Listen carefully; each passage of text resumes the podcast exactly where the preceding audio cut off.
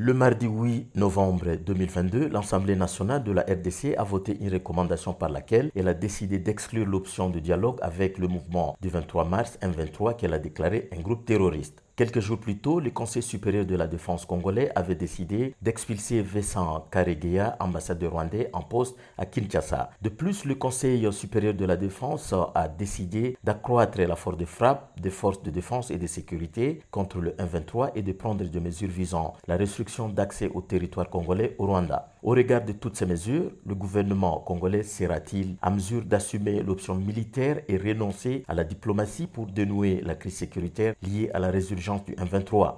Bonjour et bienvenue dans ce 37e épisode de la saison 2 de Ponajek, la capsule audio qui tente d'éclairer l'actualité de la RDC. Je suis Aguenon Achobert, chercheur principal pour les OLE au sein depuis les violences des Bouteli, partenaire de recherche du groupe d'études sur le Congo, un centre de recherche de l'Université de New York. Nous sommes le vendredi 11 novembre 2022.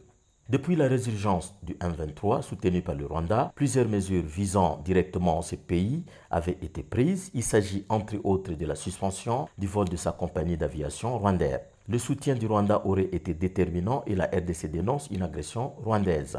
Déjà au mois de mai dernier, l'ambassadeur rwandais avait été convoqué par le gouvernement de Kinshasa pour lui notifier sa désapprobation du soutien de son pays, le Rwanda, au M23. Et c'est après que le FRDC ont capturé le 28 mai 2022 des éléments de l'armée rwandaise, ADF, présumés soutenir le M23. C'est dans le même contexte que, dans son adresse à la nation, le 3 novembre, le chef de l'État congolais a appelé la jeunesse à se mobiliser et à se constituer en groupe de vigilance face au M23, discours très ambigu qui a alimenté des interprétations diverses au point que certains y voient une incitation à la création de groupes d'autodéfense.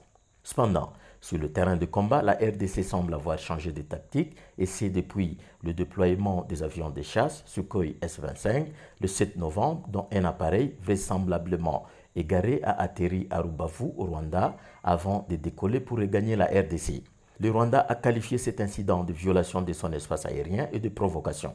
Au lendemain de cet incident, la RDC a intensifié des frappes aériennes visant les positions du M23, notamment à Ruchuru, Kiwanja, Rugari et Bunagana. Mais l'option militaire sur laquelle la RDC semble désormais compter sera-t-elle suffisante pour mettre un terme à la rébellion du M23 si l'on s'en tient aux dynamiques du terrain, force est de constater que, d'abord, la seule option militaire paraît inefficace pour mettre un terme à la rébellion du M23 au regard non seulement du nombre d'entités qu'il contrôle, mais aussi de sa ramification extérieure et au regard des dysfonctionnements constatés au sein des FRDC. Si le chef de l'État congolais a appelé à la mobilisation des jeunes, dont certains se seraient déjà enrôlés au sein de FADC, ce n'est pas en quelques jours qu'ils achèveront leur formation pour soutenir l'armée congolaise. De plus, le problème de l'armée congolaise est beaucoup plus structurel alors que les solutions envisagées jusqu'à présent sont conjoncturelles et ne sont pas de nature à apporter des solutions immédiates là où il faut approfondir la réforme. Ensuite, l'option militaire ne pourrait agir efficacement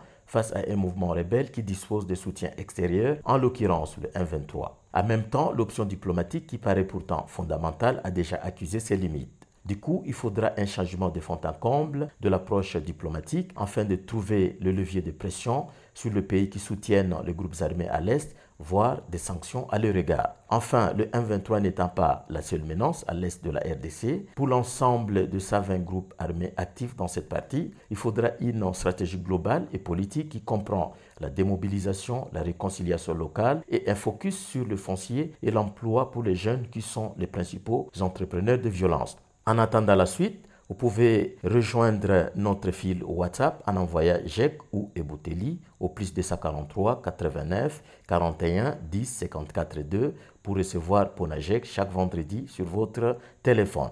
À bientôt.